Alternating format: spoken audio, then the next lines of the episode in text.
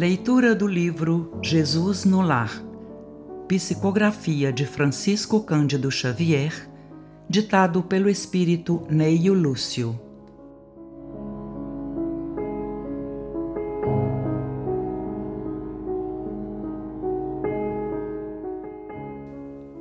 Lição 13 O Revolucionário Sincero No curso das elucidações domésticas, Judas conversava entusiástico sobre as anomalias na governança do povo e, exaltado, dizia das probabilidades de revolução em Jerusalém, quando o Senhor comentou, muito calmo: um rei antigo era considerado cruel pelo povo de sua pátria, a tal ponto que o principal dos profetas do reino foi convidado a chefiar uma rebelião de grande alcance que o arrancasse do trono.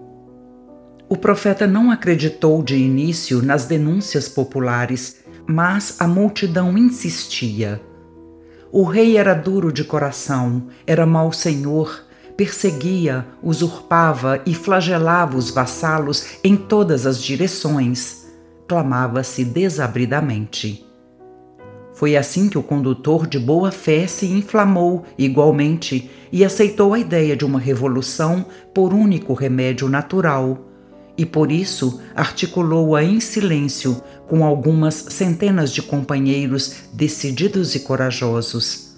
Na véspera do cometimento, contudo, como possuía segura confiança em Deus, subiu ao topo do monte e rogou a assistência divina com tamanho fervor que um anjo das alturas lhe foi enviado para confabulação de espírito a espírito.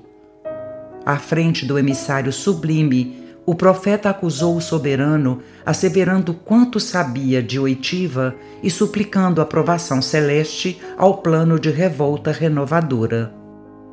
O mensageiro anotou-lhe a sinceridade, escutou-o com paciência e esclareceu.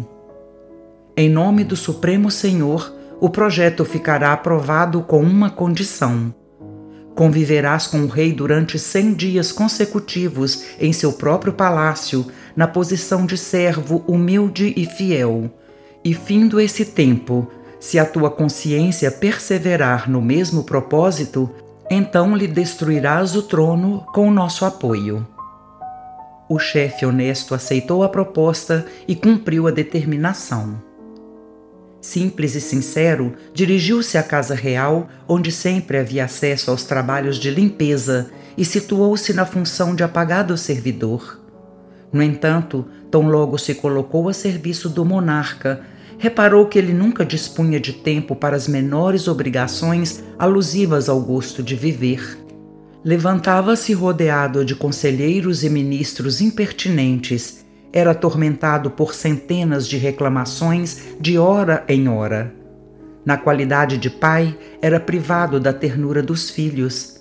Na condição de esposo, vivia distante da companheira. Além disso, era obrigado frequentemente a perder o equilíbrio da saúde física em vista de banquetes e cerimônias excessivamente repetidos, nos quais era compelido a ouvir toda sorte de mentiras da boca de súditos bajuladores e ingratos. Nunca dormia nem se alimentava em horas certas, e onde estivesse era constrangido a vigiar as próprias palavras sendo vedada ao seu espírito qualquer expressão mais demorada de vida que não fosse o artifício a sufocar-lhe o coração. O orientador da massa popular reconheceu que o imperente mais se assemelhava a um escravo duramente condenado a servir sem repouso, em plena solidão espiritual, porquanto o rei não gozava nem mesmo a facilidade de cultivar a comunhão com Deus por intermédio da prece comum.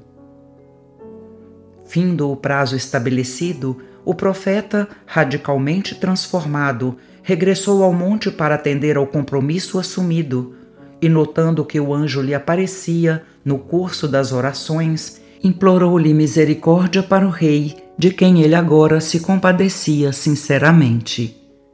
Em seguida, congregou o povo e notificou a todos os companheiros de ideal que o soberano era, talvez, o homem mais torturado em todo o reino e que, ao invés da suspirada insubmissão, competia-lhes a cada um maior entendimento e mais trabalho construtivo no lugar que lhes era próprio dentro do país, a fim de que o monarca, de si mesmo tão escravizado e tão desditoso, pudesse cumprir sem desastres a elevada missão de que fora investido.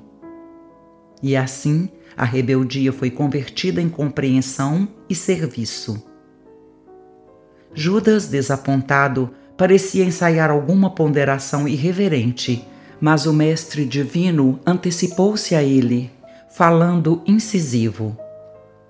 A revolução é sempre o engano trágico daqueles que desejam arrebatar a outrem o cetro do governo. Quando cada servidor entende o dever que lhe cabe no plano da vida, não há disposição para indisciplina, nem tempo para insubmissão.